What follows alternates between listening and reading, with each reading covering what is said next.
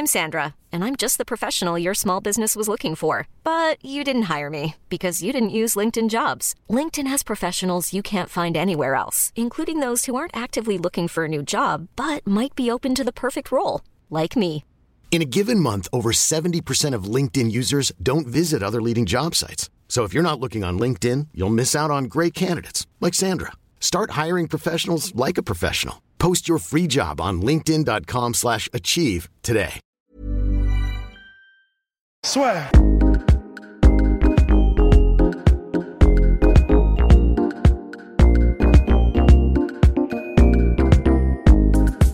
Bonjour à toutes et à tous, bienvenue dans le podcast La Sœur avec l'un des plus grands espoirs de la boxe française.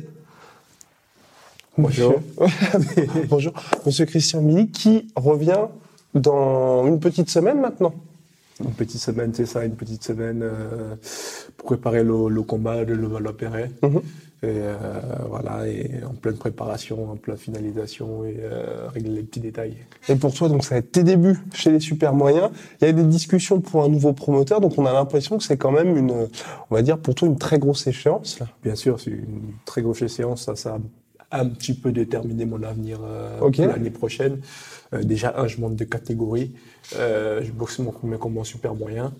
Et ensuite, euh, derrière, après le combat, voir avec euh, quel promoteur je signerai euh, d'ici l'année prochaine. Quoi. Et à quel point pour les boxeurs de changer, parce que nous on suit aussi le MMA, tu vois, où les, écarts de catégorie sont hyper importants par rapport à la boxe.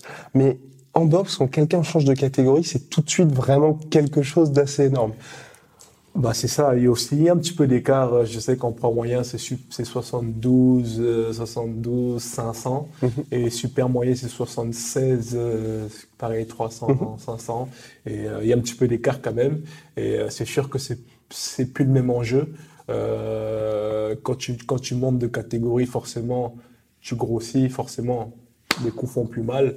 Et euh, c'est sûr que changer de catégorie, c'est toujours un événement dans la boxe. C'est Mhm. toujours ah, Exactement. tu vois. C'est euh, ça. Il, il a pas peur d'aller voir plus haut, donc euh, c'est un peu ça. C'est un petit, à chaque fois, c'est un petit peu ça, tu vois.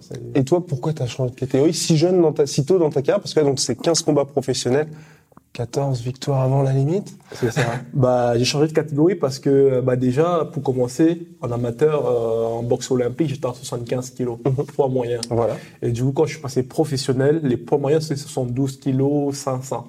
Et euh, du coup, euh, comment dire, à chaque fois, j'ai pas toujours fait les, j'ai pas toujours fait les, les poids moyens en professionnel. À Mhm. chaque fois, on essayait d'arranger quand il y avait pas de, il y avait pas une, euh, une ceinture Ouais. ou un enjeu euh, dans le combat. On négociait le combat 75 kilos, 74 kilos, 74 kilos plutôt. Et euh, quand il y avait une ceinture, c'est là que j'ai descendu en super moyen.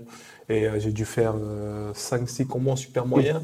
Et du coup, je me suis rendu compte, euh, avec les, un, test, un, texte, un, un test corporel qui m'a confirmé que voilà, j'étais plus performant quand euh, je faisais le combat overweight. Overweight, c'est quand tu, tu dépasses la Mhm. catégorie, c'est quand tu arranges, le combat au-dessus de la catégorie 74 kilos en l'occurrence avec moi.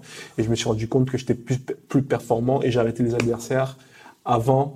Euh, si tu remarques bien, quand j'étais à quand j'étais à plus de 72 kilos, euh, j'ai arrêté les adversaires quasiment avant le six- sixième Ouais, round. complètement. Euh, quand j'étais en, et quand j'étais en poids moyen, il me fallait plus de temps Mhm. pour arrêter mes adversaires. Du coup, j'étais plus fatigué et euh, j'étais moins performant, quoi. Et euh, du coup, je me suis dit, je me suis dit, allez, euh, de toute façon, à long terme, je comptais mon temps super moyen parce que ma morphologie veut. Ouais, oui, parce que physiquement, déjà, dans ta catégorie, tu étais Voilà, ripped, hein, on va dire. C'est ça. C'est quoi C'est que tu pouvais pas. En en fait, derrière tout ça, c'est que tu étais obligé, en fait, pour toi, c'était trop compliqué, on va dire, au niveau euh, nutritif et puis rigueur d'être toujours. C'est euh, ça, toujours, euh, et d'autant plus qu'on fait un sport difficile. Ouais. Ça sert à rien de se tuer au régime pour faire une catégorie qui n'est pas, qui n'est pas la tienne, tu vois. Et, et je me suis dit, ok, de toute façon, je comptais passer professionnel, enfin, passer euh, euh, des, su- des super Ouais. moyens d'ici euh, un ou deux ans. Quand Parce que pour les boxeurs, à chaque fois, c'est plus tu vieillis, plus c'est compliqué, justement, de faire le Du coup, je me suis dit autant s'adapter tout de suite à la catégorie et monter en super moyen et euh, voilà, et être plus à l'aise dans sa boxe et laisser ma génétique parler parce que j'ai une génétique qui fait en sorte que automatiquement je prends du poids et je prends du muscle Ouais. derrière. Et là, quand tu vois donc le taulier de cette catégorie, c'est bien évidemment Callum Smith qui, lui, pour le coup, physiquement, euh, t'as presque du mal à te dire c'est un super moyen parce ça. que euh, pas potentiel. Enfin, je vais pas dire que c'est un cruiserweight, mais il est énorme. Il est énorme, il est grand, c'est vrai. Et euh, personnellement, c'est pas un truc, c'est pas, il me fait pas peur. Mhm. Qu'il soit, qu'il fasse 2 mètres, ça me fait pas peur non plus. C'est sûr que c'est un très bon boxeur, faut se méfier, faut être prêt lorsqu'on va le rencontrer. Mais c'est vrai que son dernier combat a montré qu'il il est pas, Il est humain. il est humain, il n'est pas invincible. Et euh, c'est sûr que physiquement, au niveau de la taille, il y a une grosse différence avec moi. Mais c'est sûr que pour moi, ça ne ça veut rien dire. Ça veut rien dire. Et dans cette catégorie, tu as l'avantage, enfin, aussi bien en, en moyen que là en super moyen, il y a des noms. Voilà. Et c'est c'est quoi qui t'intéresse aujourd'hui? C'est continuer à grandir ou tu commences à te dire d'ici aller peut-être euh, 2020, 2021, tu vas pouvoir te mesurer au top 10 mondiaux Moi personnellement, euh, bah, j'ai pris un peu de retard. En, en réalité, j'ai pris un peu de retard avec Mhm. les histoires de mon promoteur. euh, je sais pas si t'as entendu parler, parce que cette année j'aurais dû avoir des gros combats. Complètement. Et euh, c'est un peu le sujet du, c'est un peu le, comment dire, l'argument du désaccord avec mon ancien La promoteur. raison de la raison séparation. de la séparation, parce que euh, j'ai eu un combat aux États-Unis qui aurait dû être un gros combat. Malheureusement, euh, le combat aux États-Unis, l'adversaire il a changé une semaine avant. Et on n'a pas eu, on n'a pas eu le combat qu'on voulait. Et derrière, euh, derrière, on a eu un combat en Angleterre annulé, euh, annulé par manque de communication avec mon promoteur, avec euh, Toujours compliqué, ça, oui, pour compliqué. Et du coup, mes combats, mes gros combats que j'aurais dû avoir cette année, qui m'auraient qui m'auraient permis de monter d'échelon et aller Mhm. chercher des gros noms derrière pour 2020. Normalement, normalement cette année, j'aurais dû avoir des gros combats pour que 2020, je puisse défier Carlos Smith ou euh, Canelo Alvarez. Malheure- malheureusement, ça s'est pas fait. Et malheureusement, ça s'est pas fait. Et euh, malheureusement, ça s'est pas fait. Et Ah, tu voulais aller vite quand même. du coup, c'est ce qui était prévu. D'accord. C'est ce qui était prévu à l'occurrence, mais là, du coup, c'est un peu, c'est c'est pour ça qu'on s'est séparés parce qu'il a pas, il a pas, comment dire, il a pas, euh, il il a, il a pas, comment dire. Il n'a pas su faire pas ces su. combats que tu voulais, toi. il a pas su nous mettre ou honorer son contrat, Mhm. quoi. Et donc ça, toi, tu te sentais prêt pour dès l'année On prochaine était prêt, on était prêt déjà cette année déjà à, à boxer les, je dirais, euh, pas les numéros 1, mais Ouais, les numéros sûr. 3, 4, D'accord. monter ensuite l'année prochaine ou fin de l'année prochaine, aller chercher euh, des- un combat les championnats du monde. C'est ce qui était, c'est ce qui était euh, marqué dans le contrat, c'est ce qui était prévu dans le contrat. Et malheureusement, vous savez, la boxe, ça se passe pas toujours comme Mhm. prévu. Complètement. Euh, derrière, derrière lui, ses partenariats avec les télés américaines Mhm. et d'autres trucs ne sont pas passés forcément quand lui, comme, comme il voulait. Et ce qui fait en sorte qu'on a un retard d'à peu près six mois maintenant. Parce que euh, j'ai un combat qui a été annulé, euh, j'ai un autre combat aux États-Unis qui a pas été le combat qu'on a, on aurait Ouais. voulu que ça soit. Et euh, du coup là, ouais, bah en gros j'ai six mois de retard Mhm. par rapport à mes objectifs que je m'étais- donné. Et euh, ouais, là, bah maintenant il reste plus qu'à 2020 essayer de faire ce qu'on aurait dû faire cette année en 2020 et ensuite en 2021 aller chercher le championnat du monde. C'est un peu ça, on essaie de rattraper derrière avec le nouveau promoteur que enfin le nouveau promoteur qui, qui va être qui va être désigné ou Et pour l'instant, tu as choisi ou pas? Parce que Brahim Assoum était confiant. D'ailleurs, tu vas combattre lors de, enfin, tu vas boxer lors de son ça, prochain le dernier combat, c'est quasiment mon dernier combat, c'est mon c'est mon dernier combat de l'année et euh, les négociations, je dirais que euh, euh, Brahim Assoum, il a, il a eu un peu la priorité dans les négociations parce que déjà on travaillait déjà avec lui Exactement. et euh, on a eu un partenariat avec mon promoteur et avec euh, RMC Sport. Automatiquement, il a vu que euh, j'ai quitté mon promoteur euh, derrière. euh, Il s'est positionné, s'est hein. positionné. Après, euh, euh, rien n'est fait. Mhm.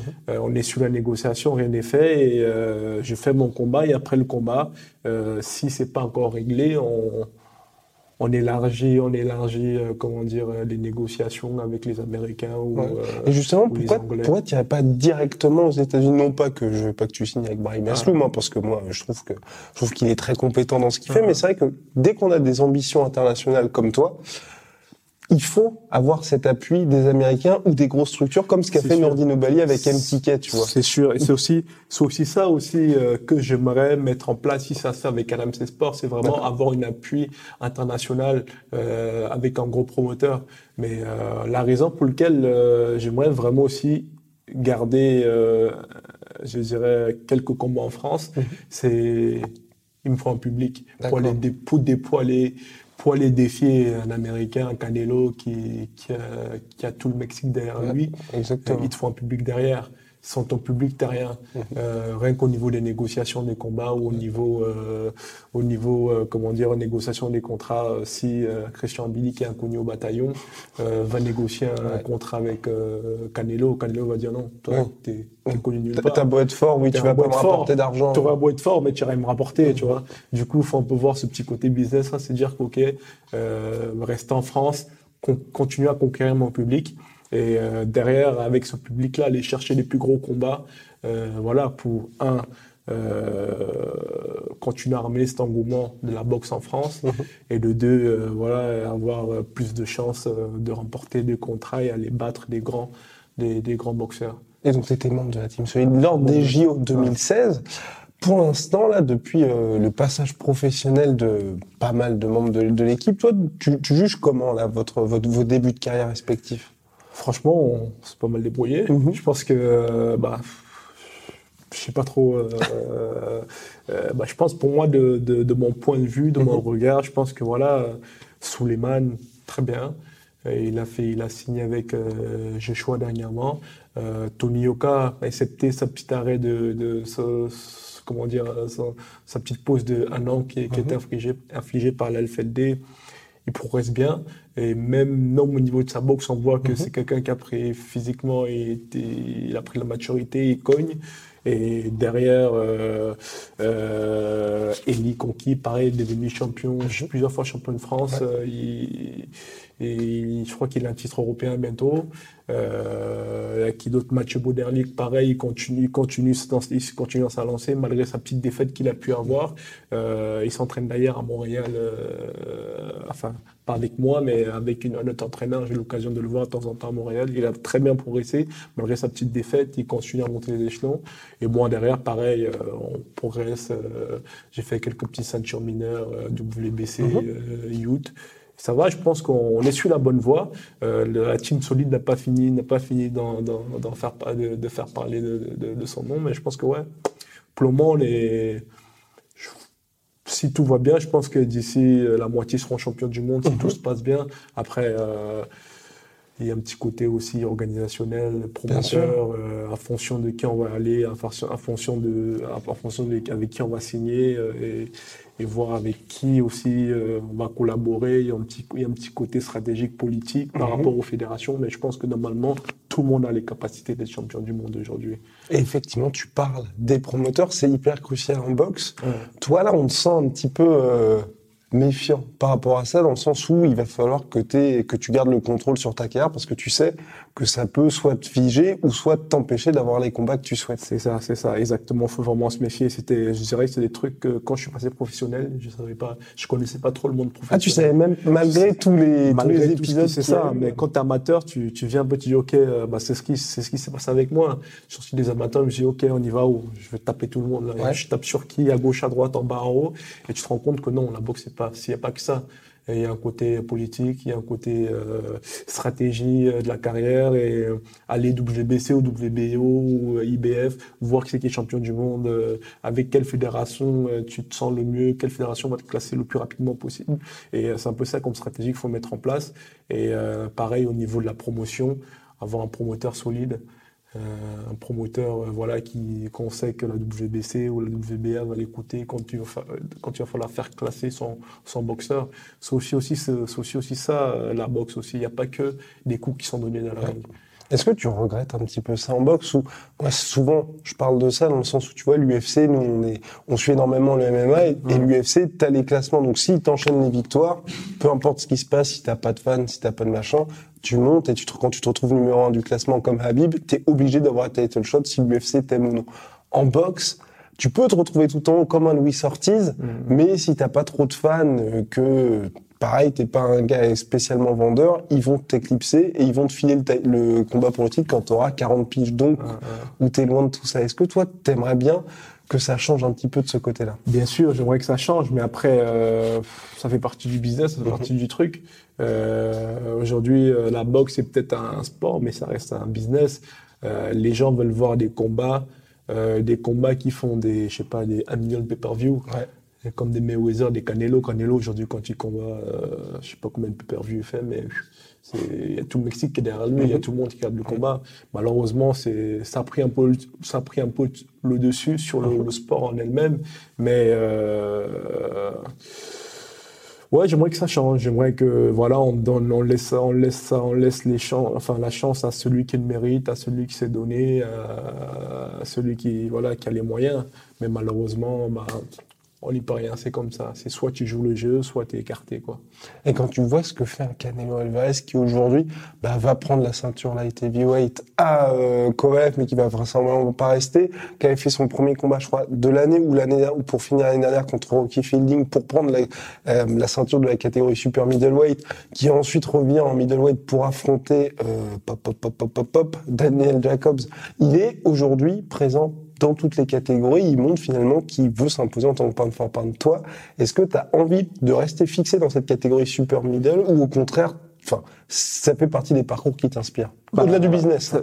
Bah, déjà, ce qu'il fait déjà sur le business, Canelo, euh, il est très malin d'ailleurs, il est très stratégique. Euh, d'ailleurs, ce qu'il a fait avec Kovalev, il a, il a vu le vieux, euh, qui, le vieux, le vieux, qui restait quand même dangereux. Oui, exactement, quand même, le vieux. Mais il était stratégique parce qu'il s'est Ouais. dit, OK, il a eu un combat très difficile. Il a pris directement sur le champ. Il savait pas, il savait qu'il n'avait pas récupéré. Pas trop de pause non plus, oui, tout à fait, ça. exactement. Et il a, on l'a vu pendant le combat, il avait aucune puissance dans les coups. Euh, Ouais. Me dis, mais qu'est-ce qu'il fait? Il Mhm. fait le baby box et il touche le gars. Il... Aucun, aucun coup solide il a Ouais, mis. Et euh, je pense que stratégiquement, il est très fort. Mhm. Euh, il a vu, ok, il y avait moyen de prendre, mais c'est sûr que là, il va laisser la ceinture, il va parce qu'il Ouais. sait qu'il il a plus d'autres opportunités. Les autres, les autres en face, c'est les tueurs à gages. Ils sont dangereux, Et, même euh, physiquement. Même c'est physiquement, compliqué. euh, c'est compliqué. Euh, mais c'est sûr que moi, personnellement, euh, je vais pas encore descendre en poids moyen pour faire un championnat du monde. Mhm. Euh, Pourquoi pas? Euh, Après, faire un championnat du monde en super moyen aussi. Euh, mais par contre, en, cause- en, en mi-lourd, ce sera un peu difficile parce Mhm. que déjà, la taille me le permet pas. Et ma morphologie, pas encore pour le moment. Peut-être que d'ici 2-3 ans, je vais reprendre de, de la masse, mais euh, pourquoi pas? C'est un truc qui m'intéresserait d'être champion du monde. Déjà, champion du monde unifié, avoir plusieurs ceintures et pourquoi pas dans plusieurs catégories. Je pense que ça fait partie euh, un peu du, du, du fantasme et de l'objectif de chaque boxeur.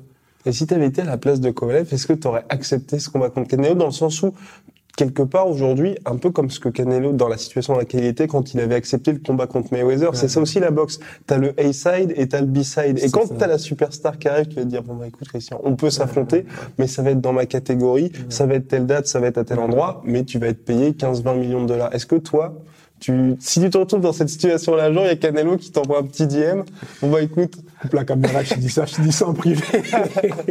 non, c'est sûr que euh, vu le chèque qu'il vu, vu le chèque qu'il a pris, qui, sait- qui osera refu- qui, qui, qui peut oser refuser ce genre de combat Je sais pas combien il s'est pris, 11, 16, 16 millions. Oui, c'est ça. C'était euh, 35 millions pour euh, Canelo et c'était, euh, ouais, je crois, entre 12 et 15 ouais, Euh, pour. euh, par là. Enfin, euh, bref, c'était son plus gros chèque en carrière Ça- devant ça les combats ça contre. se- Ça se euh, refuse pas. Ouais. Ça se refuse pas. C'est pour ça d'ailleurs que euh, euh, j'ai dit toujours euh, que ça soit Mayweather, Mhm. mais avant c'était Mayweather, maintenant c'est Canelo.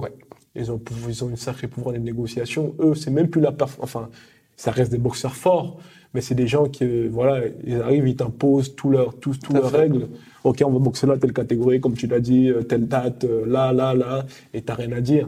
Parce que tu vas être. Parce que tu veux ton chèque. Et tu penses, tu penses aussi que tu vas gagner. Ouais, mais malheureusement, toutes les décisions qu'ils ont prises avant font en sorte que tu as peu de chances de gagner. C'est ce que je disais, comme Canelo, il a, il a combattu Mayweather. Mayweather, c'est Mayweather qui avait, Qui avait tout, qui tout avait décidé. hein. qui avait tout décidé. La catégorie, euh, malheureusement, le man, il s'est pointé au combat, il avait plus d'énergie.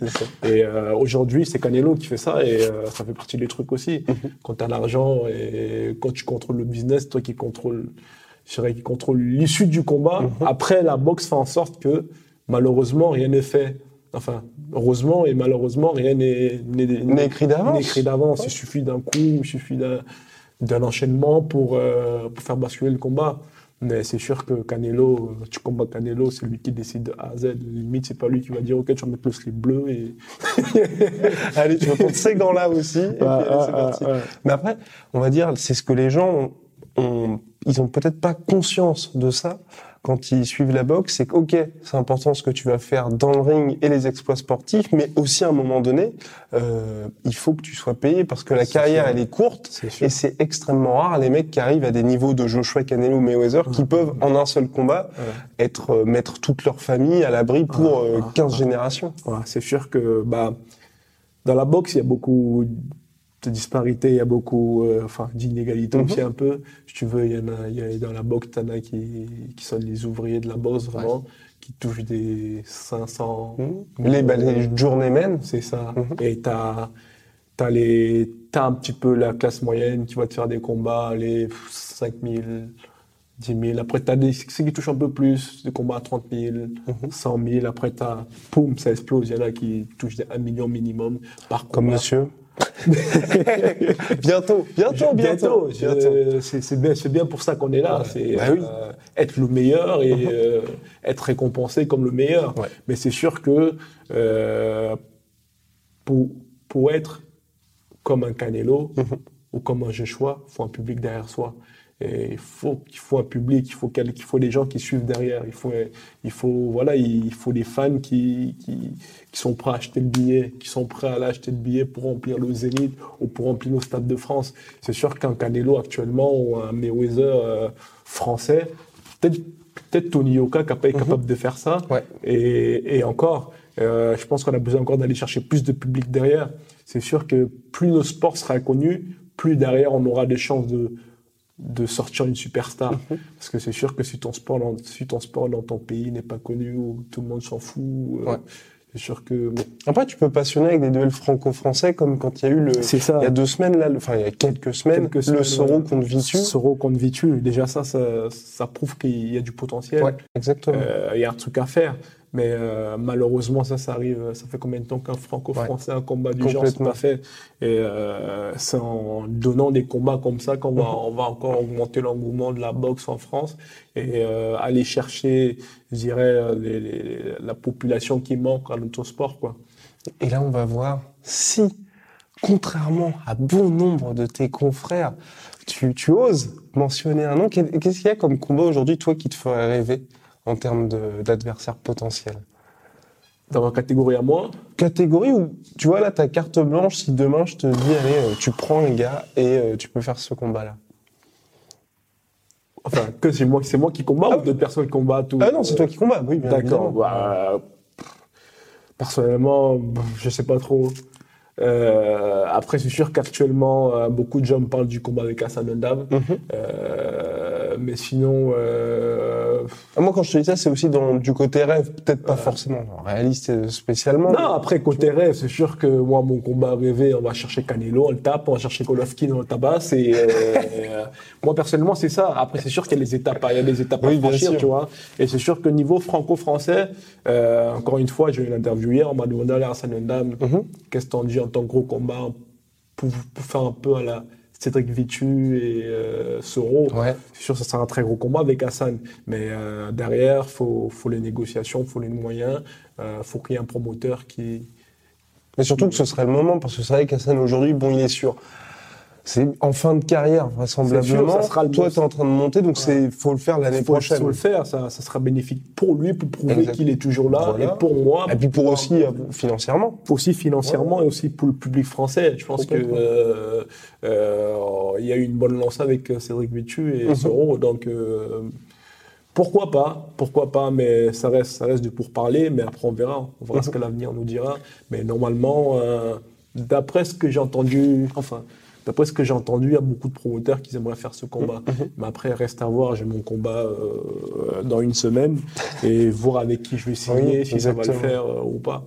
Et quand tu vois ces combats-là qui sont, on va dire, c'est hyper intéressant pour le public français, c'est hyper intéressant pour un public d'initiés, mais c'est beaucoup moins, on va dire, ça va moins traverser les frontières que les combats contre Canelo. Est-ce que pour qu'un combat contre Hassan se fasse, est-ce que toi tu serais prêt à faire un effort financier? Parce qu'on sait assez souvent, c'est un peu ce qui bloque, c'est tout le monde va vouloir rester sur sa partie du deal mm, mm. et on va pas pouvoir faire ce combat. Est-ce que toi, pour te dire un combat qui est pour le legacy finalement, pour une passation de pouvoir, tu dirais bah ok, moi je suis prêt à Bien sûr, je serais prêt à faire un effort financier, mais pas n'importe quel effort non plus. Voilà, c'est Euh, c'est sûr que je vais, je vais pas, enfin, je vais pas, je vais pas non plus faire le, comment dire, euh, celui qui est capable, enfin, qui est capable de boxer tout le temps bénévolement.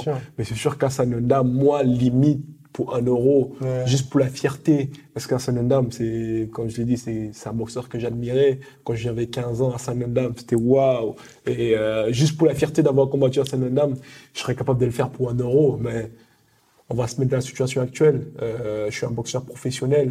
Complètement. Euh, j'ai une équipe- des frais. J'ai une équipe derrière moi. J'engage des frais et euh, j'ai un camp d'entraînement.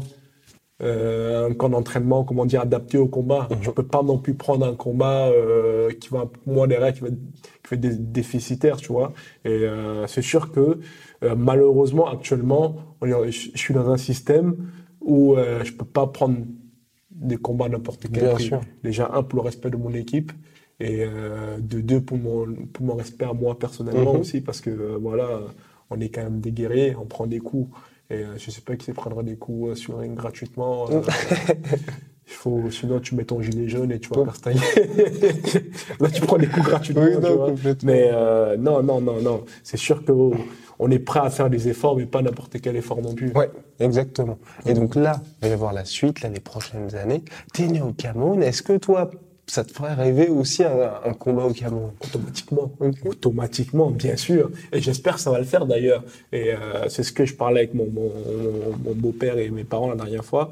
Euh, non, je sais plus si c'était avec eux. Mais je parlais avec quelqu'un de ça, la dernière fois, un combat au Cameroun, ça, ça serait kiffant. Genre à la, à la Mohamed Ali un peu. Ouais. à- comment il s'appelle euh, C'est pas c'est Fradio Foreman. C'était, euh, c'était, oula, euh, je crois qu'on va se faire allumer. oh, euh, je sais plus, je sais Joe, plus. Joe, Joe Frazier Non, non, non. Attends, faut- Foreman. je regarde, je regarde sur le, je Ah, regarde on sur le téléphone parce que là, parce que là, on va se faire tuer. Exactement. Alors attends, attends, attends. J'aurais dit, j'aurais dit Forman, moi. Forman, attends, ouais, je crois que c'est George. Foreman. Ouais, je pense aussi. Attends, je regarde parce que sinon là, le Rumble in the Jungle. Hiring for your small business? If you're not looking for professionals on LinkedIn, you're looking in the wrong place. That's like looking for your car keys in a fish tank. LinkedIn helps you hire professionals you can't find anywhere else, even those who aren't actively searching for a new job but might be open to the perfect role. In a given month, over 70% of LinkedIn users don't even visit other leading job sites. So start looking in the right place. With LinkedIn, you can hire professionals like a professional. Post your free job on linkedin.com/achieve slash achieve today. Sinon, on va se faire in Jungle. C'était contre le suspense est à son comble contre Forman. Ah ouais, ouais, c'est bon. Voilà. Ouais, heureusement, ouais, là, là, c'était chaud pour On nous. connaît, on connaît nos classiques, c'est bon. Donc ouais, donc un combat comme ça. Un combat comme ça, bien évidemment, ça m'intéresserait au Cameroun. Mhm. Et euh, ouais, c'est sûr, ça sera un honneur, un plaisir d'aller combattre dans, mes, dans, dans, mes terres- dans ma, ma terre natale. Mhm.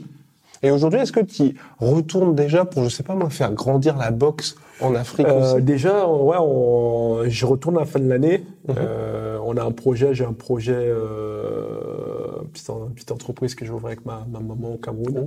Et euh, normalement là, c'est- en janvier, on lance l'entreprise et je, normalement, je retourne d'ici euh, entre février et mars. Mhm. Et donc, tu es arrivé en France à 11 ans, À c'est ça 11 ans. Exactement. Et tu as, porté haut les couleurs de la France Ah en, en boxe amateur. Est-ce que pour toi, c'était compliqué justement de faire ce choix entre représenter le Cameroun et représenter la Non, France? non, Ça s'est fait bah, naturellement. ça s'est fait naturellement. c'est vrai que tu as fait toutes tes, toutes tes gammes en C'est France aussi. sûr, euh, ça s'est fait naturellement. Comment dire euh, Déjà, euh, bah, je suis de nationalité française. Mhm. Euh, malheureusement, euh, la nationalité camerounaise, je l'ai perdue euh, parce que le Cameroun n'accepte pas la double nationalité. À l'époque, je ne sais pas si c'est toujours d'actualité, mais à l'époque, ils n'acceptaient pas la double nationalité. Et c'est sûr que euh, quand tu as un gamin de, je sais pas, 10 ans qui arrive au- qui connaît rien à la vie, qui arrive dans un pays, automatiquement. Oui, non, mais bien sûr, tu te c'est sens plus- évident. Tu te sens plus français que Et puis surtout quand tu t'entraînes dans ce pays-là et que tu y vis, que ta famille euh, même si je suis très fier de mes origines, je sais qu'au fond de moi, je suis toujours camerounais. C'est sûr que quand tu as représenté les jeux, les jeux pour la France, où tu as fait, t'as fait euh, le monde entier en le, en, en faisant, comment dire, en faisant retentir L'hymne français, ouais. euh, la Marseillaise euh, dans tous les pays. C'est sûr que moi, dans, le- dans, le, dans le milieu de la boxe, que ce soit international, tu voir les Anglais, les Américains, tu dis Christian Billy, on va dire le petit Français, si on le connaît, euh, on l'a vu au jeu, on l'a vu dans, dans tel tournoi international. C'est sûr que ce point de vue-là, Je suis français et euh, derrière, j'aimerais aussi représenter aussi mon pays natal, euh, le Cameroun, que ce soit par mes actions, euh, des investissements au pays Mhm. ou euh, par des associations que je compte monter d'ici pas longtemps. Et c'est sûr que ouais, faire un combat dans, dans, dans ma terre natale, ça serait parfait. Mais surtout qu'en plus, aujourd'hui, là, on voit, il y a le Joshua Ruiz qui arrive, qui est en Arabie Saoudite. Bon, c'est pour des raisons financières aussi, mais on- Ouais. ça veut dire aussi qu'on va dire les méga fights peuvent avoir lieu en dehors des États-Unis. C'est ça, c'est ça.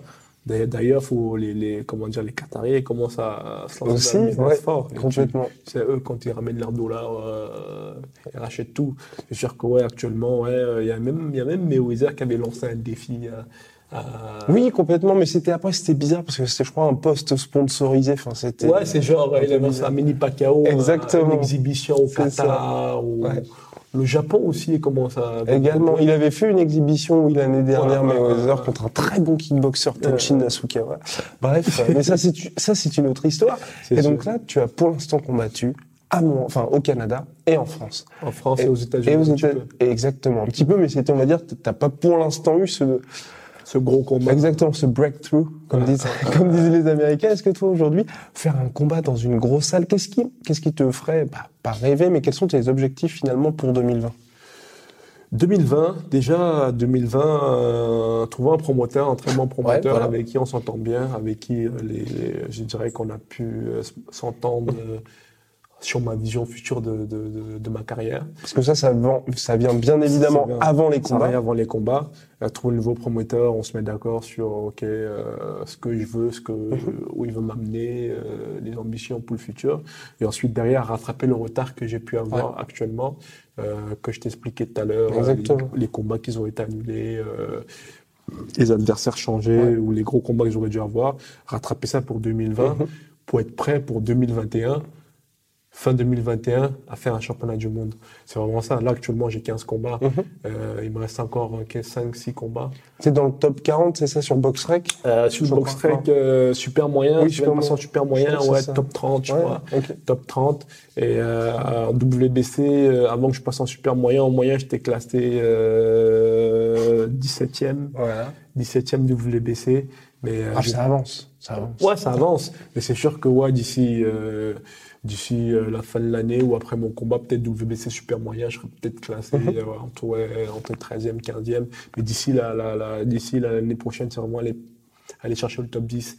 Top 10 d'un maximum des fédérations parce que les gens, les, les gens, les gens se basent beaucoup sur BoxRec. Moi, BoxRec n'a aucune influence sur les fédérations. Exactement. Sur les, les ceintures, euh, les, les ceintures des championnats du monde. Ils ont leur classement Ils ont leur officiel à chaque officiel, fois, la WBO mais- a son classement, C'est ça. le challenger obligatoire. C'est ça. Et euh, c'est vraiment l'objectif de 2020, c'est vraiment aller chercher le top 10 Mhm.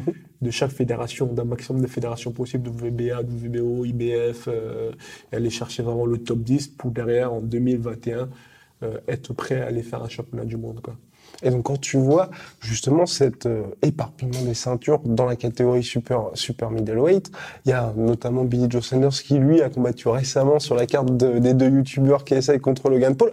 Après ça lui a apporté de la visibilité. Toi, en tant que boxeur, est-ce que tu trouves qu'il a eu raison? Parce que c'est un peu compliqué quand je parle aux gens de ce, combat. Il y en a certains qui disent c'est bien parce que ça met euh, la lumière sur la boxe, et d'autres qui disent Bon, c'est vrai que c'est un petit peu une insulte presque à la boxe, dans le sens où c'est au Staples Center, il y avait Eddie Hearn, il y avait Matchroom, ils ont battu des records de pay-per-view, et tu te dis, il y a quand même des, des vrais mecs qui charbonnent, qui n'ont pas tous ces honneurs-là.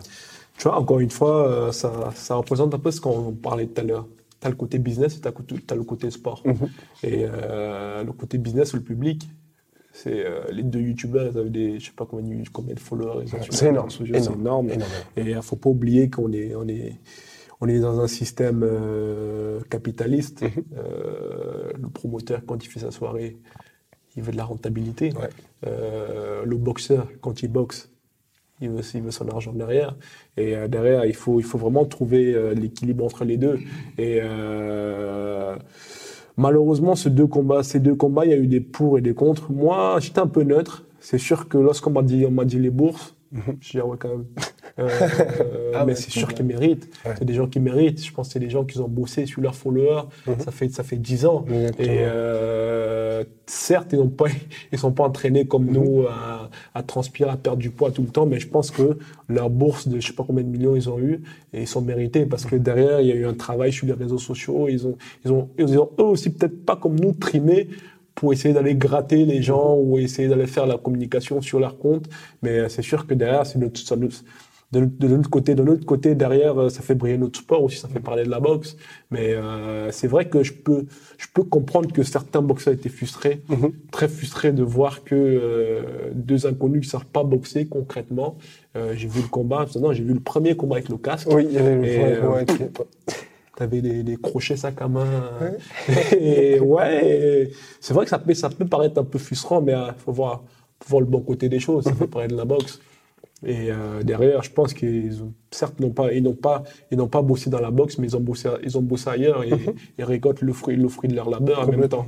Donc euh, voilà, je pense que c'est, c'est bon pour tout le monde. Et puis, Joe Sanders a pu être payé également. Joe Sanders l'a pu payer également. Je pense qu'il a un très bon contrat qui le Mhm. garantit. euh, je crois qu'il doit avoir un million minimum par combat et euh, je pense qu'il n'est pas à plaindre. Mais c'est sûr que quand tu vois que tu es un boxeur professionnel depuis 10 ans, Champion du monde. champion du monde, et que tu vois deux youtubeurs Mhm. qui, va, qui, va tout, qui vont toucher le double, le triple, le quadruple de 10 fois plus que, 10, 10 fois plus que ton. Ça peut bourse, surprendre. Ça peut surprendre et je peux comprendre que tu es un peu vexé. Quoi. Enfin, t'es, t'es un, tu vois, t'es, t'es un peu vexé, quoi. Je comprends, je comprends. Mais après, faut voir, faut voir le bon côté des Oui, choses. c'est- c'est c'est là pour faire le show. Et donc, toi, là, aujourd'hui, tu vis au Canada. Voilà. Tu te les cailles au, Canada. Et pourquoi ce choix, finalement? Parce que, bah, déjà, ce qui est bien, c'est que tu peux mettre les, les, les gants avec le mieux, qui, qui est une pointure. Est-ce que ça a été, on va dire, un choix sportif? Un choix aussi, quelque part, pour t'éviter tout ce, tout ce côté en France où, effectivement, tu es beaucoup plus connu, tu dois avoir Ouais. plus aussi de sollicitations, Ouais, ouais, alors que là-bas, tu es dans ta bulle et puis... euh, T'es concentré. Euh, c'est ça. Euh, comment dire? Bah déjà, la raison, la raison pour mon départ en France après les Jeux, euh, bah c'était déjà mon mon, mon, mon équipe d'entraînement. Euh, après derrière, il y a eu le promoteur. Ouais, Euh, complètement. si tu veux, à- après, à- après ma qualif olympique où j'ai euh, en Europe, il y a les- une qualif européenne où j'ai battu tout le monde en Europe, où j'ai gagné la qualif olympique. J'ai été démarché par Mac Ramsey, qui est l'entraîneur, l'ancien entraîneur de Jean-Pascal, Arthur Beterbiev, euh, Des bons, Lemieux, des des, bons. des champions du monde, Mhm. et euh, qui m'a démarché, qui me, euh, qui me suivait déjà apparemment depuis trois ans, Mhm. qui voyait un peu mon développement en amateur, euh, qui aimait bien mon style. Et après, mais après ma qualif olympique, et, ils m'ont invité à New York à une soirée, à une soirée de boxe. Je crois que c'était Shaw Porter contre, euh, contre euh, Thurman. Thurman, euh, comment il s'appelle? Mhm. Thurman. Thurman. Ouais. Et Keith Thurman. Custerman, c'est là qu'on s'était, en- il m'avait invité pendant trois jours, on avait fait présentation, il m'avait, pas- il m'avait- il m'avait, comment dire, donné quelques infos sur, sur euh, leur organisation et comment ça marche. Et ils ont su me séduire. Et derrière, je me suis dit, OK, j'aurai mon équipe qui va me suivre. Et aujourd'hui, je regrette pas. C'est pour ça qu'aujourd'hui, je suis à Montréal. Et euh, c'est sûr que là-bas, il, il fait froid. Ouais, mais après, c'est une bonne chose parce que on voit notamment chez les, chez les parce qu'il y a Tristar, je sais pas si tu suis un peu les MMA, où il y a Georges Saint-Pierre. ouais, Jean Saint-Pierre. En gros, l'avantage quand on est à Montréal, c'est qu'il fait tellement froid que tu vas pas te dire être perturbé comme si tu étais à Miami par la nightlife life et tout. Ah. Quand tu sors de chez toi, faut que tu aies un petit peu de motif, ça, que tu t'habilles et tout ça. Après ça, ça c'est uniquement l'hiver. ça. Après l'été, il fait très chaud. L'été, il fait très chaud. En plus, l'été là-bas, l'été justement à Montréal, c'est où il Ouais. faut pas être. L'été, euh, parce que l'été là-bas, il fait chaud. T'as des festivals partout euh, et t'as vraiment, t'as vraiment une population qui a dormi pendant six mois, qui se réveille et ça devient fou, tu vois. Et euh, c'est sûr que ouais, aller là-bas, ça a des, ça a des avantages. Déjà de un, c'est sûr que t'as T'es un, peu, t'es un peu loin du, du- je dirais, du, du bois de, de, de, de la France et, de, et tout, tout le côté où tu es en préparation pour t'appeler pour faire ça, ça, ça. Et derrière, mais surtout, moi, je dirais, mes, mes, euh, mes motivations, c'est ça a vraiment été mon, mon, mon équipe d'entraînement. D'accord. C'est vraiment été mon équipe d'entraînement. Après, derrière, c'est sûr que euh, je me laisse encore 2-3 ans. Ah, là-bas à Montréal. Après, derrière, je vais voir peut-être que j'irai sûrement là-bas uniquement pour les camps d'entraînement. Ou, euh, ça reste à voir, c'est encore en réflexion. Donc, pour le moment, je me sens très bien.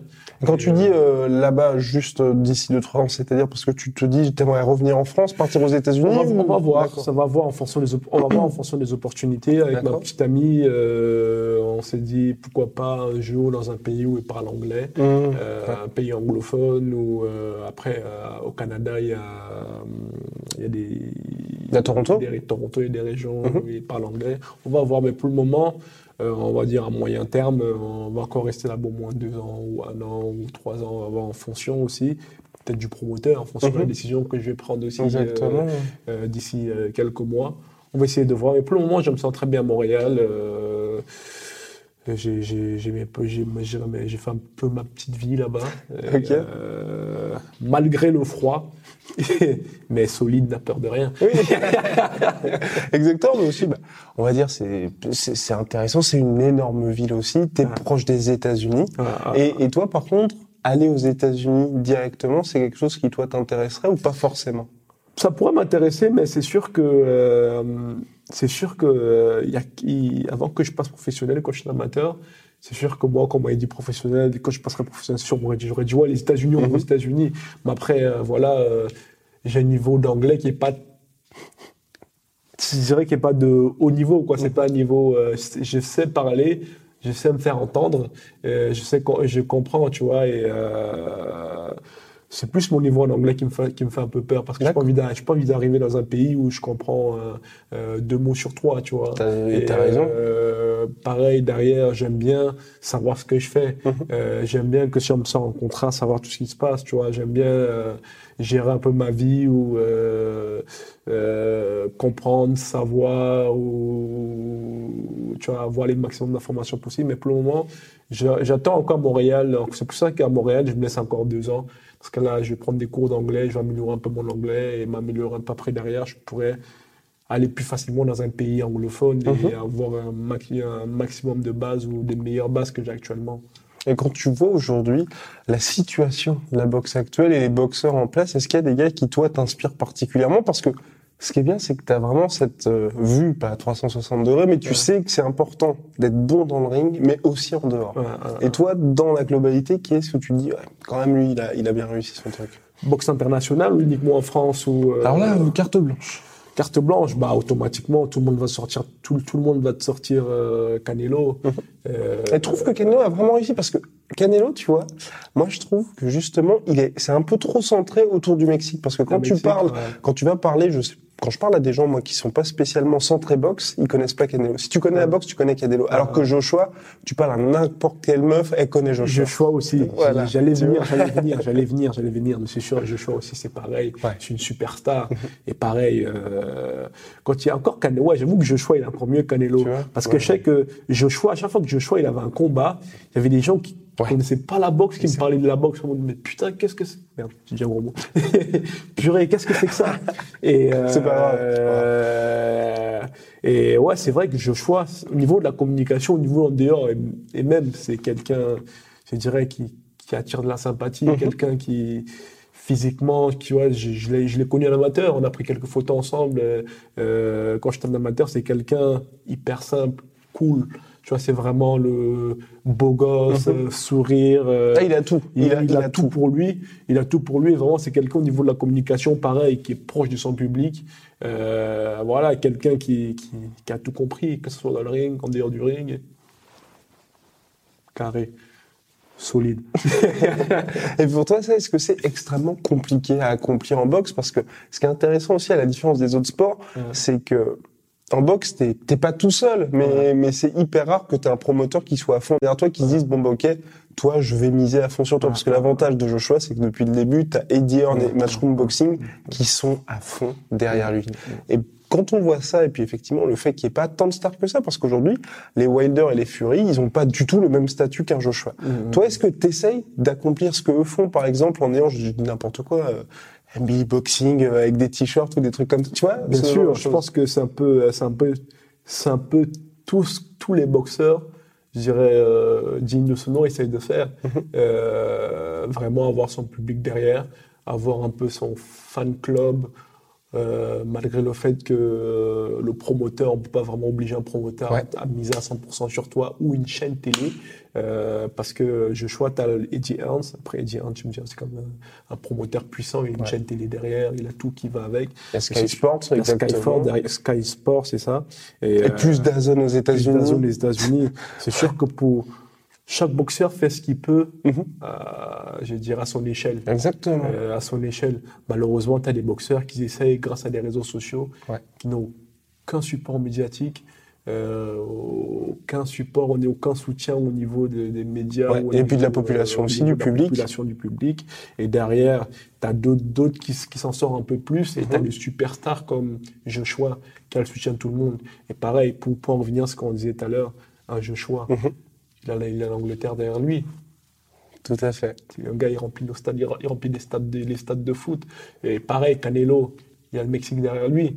Et euh, c'est sûr que chacun essaye de faire euh, à son échelle ce que ils font déjà avec euh, Mhm. je dirais, des moyens gigantesques. Et euh, c'est sûr que ouais, moi ça m'inspire. C'est sûr que Est-ce que tu penses que ce serait possible que toi, t'aies euh, la France derrière toi ou, ou le Cameroun? Sinon est-ce que- Ou est-ce que tu penses qu'au contraire, le, enfin, aujourd'hui, il faut plus que tu te tournes vers l'extérieur parce que la France, c'est pas spécialement un pays euh, de boxe, entre guillemets Le- le- la France a été un pays de boxe pendant longtemps, hein, à l'époque Oui, non, de Marcel Cerdan Oui. euh, et tout le, Oui. tout le tralala. Il y a Ça- un ça- petit ça moment. remonte déjà. petit. Après, c'est vraiment aller réveiller cet Ouais. engouement, réveiller, euh, montrer, aller, aller attirer, peu importe la stratégie mise en place, Mhm. aller, aller chercher euh, cette population, ce public-là. Moi, pour moi, c'est possible, euh, même s'il va falloir du temps. Ouais. Euh, c'est sûr que dans ma génération actuellement, je vois que Tony, Tony, Tony Yoka qui peut faire ça. Euh, parce que médiatiquement, c'est quelqu'un qui est très connu, un boxeur très connu, pareil, qui est, qui, qui est très performant, il était champion olympique. Et euh, je vois qu'un Tony Yoka qui peut aller chercher ce public-là et le remettre dans la boxe. Mais c'est sûr que ça va être dur. Euh, pareil, à l'échelle à l'é- à l'é- à l'échelle à l'échelle de la France par rapport aux États-Unis, euh, forcément on n'est pas c'est pas la même population. Je suis sûr qu'aux États-Unis tu perds dans un sport, euh, je sais pas combien ils sont aux États-Unis, mais C'est bah, c'est 300 trois- millions, quelque chose trois comme ça. fois Ouais. ou quatre fois plus ou cinq fois ou dix fois plus que les Français. Et puis surtout qu'il y a cette culture un peu. Culture- culture en fait, du sport aussi. Tu vois, c'est ce que je ça. disais aussi. C'est dans le sens pas spéci- spécialement un, un pays où il n'y a pas la culture de la boxe. C'est vrai Ah. quand Tony a remporté euh, les Jeux Olympiques, tout le monde était derrière lui. Ils ont fait la une avec aussi ce fameux couple avec euh, Estelle. Ils étaient mis énormément en avant, mais c'est vrai qu'aux États-Unis, il y a aussi une culture qu'il n'y a pas en France, c'est la culture du pay-per-view. En Culture France, du- c'est impossible de faire payer quelqu'un 100 dollars pour voir un combat. C'est ça, c'est ça. Et quand on dit payer 100 dollars, c'est pas le voir en live, C'est ça, le voir chez lui. C'est ça, exactement. Ça, c'est vraiment une- un côté culture. tu Mhm. vois. Au- déjà, au Canada, c'est déjà un petit peu mieux parce qu'il y a des gens qui sont prêts aussi à payer, pas des 100 dollars, mais un petit peu moins pour, euh, pour regarder des matchs de, de boxe. Je sais que quand il y avait mon promoteur qui faisait des grands combats au Centre Bell, qui est une grande salle. euh, Ah, j'ai- énorme, oui. Ouais, j'ai eu la chance de combattre là-bas. Euh, Il y avait des gens qui payaient des pay-per-view pour voir des combats. Il y a eu des, il y a eu des restaurants qui payaient pour diffuser le combat. C'est cette mentalité-là un peu qui, qui manque à la France. C'est cette mentalité de payer pour voir quelque chose ou, euh, ou pareil, une mentalité vraiment aussi du sport parce que c'est sûr que à part le foot en France, euh, fait un petit peu de rugby encore, euh, les autres sports, ils, c'est pas trop ça, quoi. C'est vraiment, on n'a pas, on n'a pas ce côté sportif euh, mis en avant déjà par euh, la scolarité ou comme aux États-Unis ou d'autres pays où tu es bon en sport. euh, c'est aussi reconnu que ton, ton- ton- tu as tes, compé- tes- tes compétences intellectuelles, tu vois. Et c'est vraiment ce côté-là qui manque en France, mais tout, tout peut évoluer, tout évolue et euh, je garde espoir. Je garde espoir et aujourd'hui, rien que, rien que euh, un boxeur comme Tony Yoka, Mhm. qui, aurait, qui aurait cru ça il y a 5 ans, Exactement. il y a Ouais. 2 ans, 4 ans il y avait Alexis Vassine qui était un petit peu connu, Mhm. paix à son âme, mais un boxeur après les Jeux, Ouais. qui est champion olympique, champion du monde, qui réussit à attirer un public comme on, Belle gueule et tout. ça. Il a tout aussi, il a Yoka. pareil, et puis il a, il a tout tenu au cas des gens. Je pense qu'on a, déjà- on a déjà fait une grosse avancée. Euh, J'aurais pas une grosse percée, mais, mais ça progresse, ça progresse dans le, bon, dans, le- dans le bon sens du terme. Et donc la dernière question pour toi, c'est il va y avoir un énorme choc en boxe. Le 22 février prochain, puisqu'il y a la revanche entre Tyson Fury et Deontay Wilder. Du milieu. Ah ouais, ça, c'est un fight. Et ce combat-là, c'est, j'étais assez surpris, tu vois, parce que quand on a commencé à en parler, à, enfin, communiquer, entre guillemets, faire notre travail de journaliste là-dessus, euh, il y, a un- il y a une énorme attente de la part du public. Toi, comment est-ce que tu vois ce combat-là se, se jouer? Moi, personnellement, après tu me diras, soit Wilder gagne par KO, soit l'autre il gagne par, il gagne par décision. Là, c'est pas très compliqué. Sur là, c'est pas très compliqué. Mais c'est sûr que, un, Fury gagnera jamais par KO. non. Enfin, non, non, non, non, je pense pas. Fury gagnera jamais par pas. KO. Bah, surtout après tout ce qu'il avait fait lors du premier combat, ça. il n'avait pas vraiment réussi à. C'est ça, il gagnera jamais par KO, mais c'est sûr que c'est quelqu'un de très technique qui met dans le vent, qui peut te toucher rapidement et qui bouge. Et soit il gagne au point, soit il perd par KO. Après derrière, le point non plus n'était pas assuré. C'est où le combat déjà? Ce sera euh, donc au, à Las Vegas. À Las Vegas. C'est sûr déjà, était à Los déjà- Angeles. Ouais, déjà le dernier combat, beaucoup de gens le voyaient gagner. Le voyaient gagner. Mais après, la différence, et c'est peut-être là, en fait, c'est là où je me dis, on peut vraiment être dans une situation 50-50, Ouais. parce que le dernier, c'était Tyson Fury qui était uniquement représenté par MTK, donc MTK Ouais. qui sont plutôt basés en Angleterre, Ouais. et ils Et arrivaient là, là-bas. Là, il a ESP, Rank. exactement. ESPN. C'est ça qui va faire la différence, je pense aussi. Si, si Bob Arum Ouais. et Top Rank fait la, mettent la pression ou mettent les conditions qui font en sorte qu'on favorise pas automatiquement. Ils veulent faire un 50-50 en gros. 50-50, C'est. PBC, Top Rank qui font cross promotion. Je pense Ce qui est rare en plus. Ouais, ce qui est rare. Et c'est sûr que ouais, c'est euh, Fury, c'est un très bon boxeur. Ouais. Techniquement, en poids lourd qu'on n'a jamais vu, il boxe comme un Middleweight. middleweight. Il, D'ailleurs, tu veux pas l'affronter? Si le chèque, si le chèque va avec, euh, on y va. Euh, J'ai toujours rêvé d'être en poids lourd. Tu fais, tu, tu fais deux combats et ça y est, tu vas en retraite.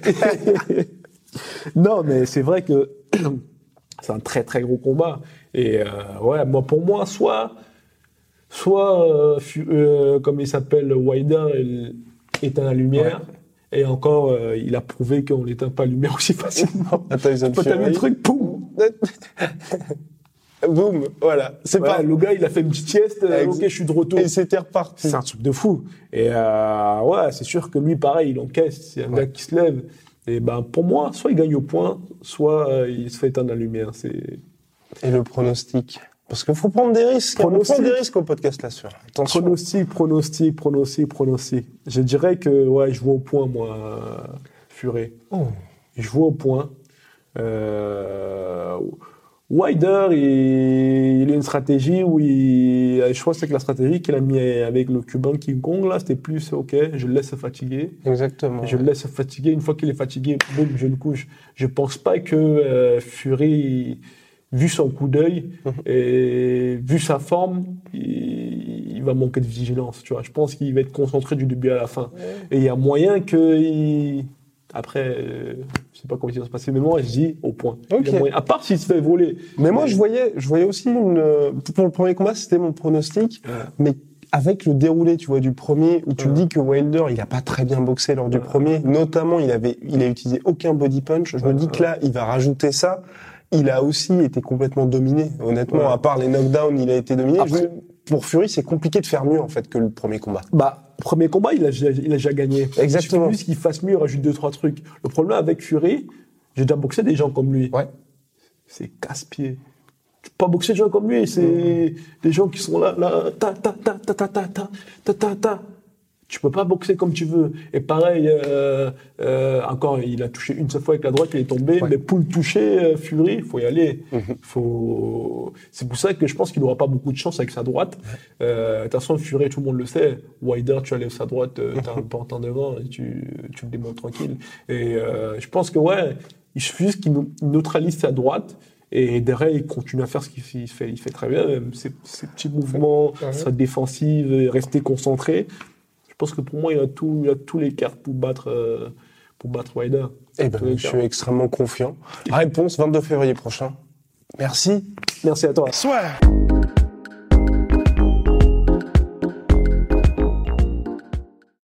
Et voilà, c'est la fin de votre épisode du podcast La Sueur. Si ça vous a plu, n'hésitez pas à nous mettre les 5 étoiles sur Apple Podcast ou sur Spotify. Vous pouvez aussi nous laisser un petit commentaire, ça nous aidera beaucoup. Et si vous voulez aller plus loin avec nous, vous tapez La Sueur sur toutes les plateformes ou sur les réseaux sociaux, vous nous trouverez. Et là, vous nous écoutez très certainement en audio. On est aussi en vidéo sur YouTube, mais également sur Snapchat. Là encore, vous tapez la sueur et on sera là. Merci de votre fidélité et à très vite pour de nouvelles aventures.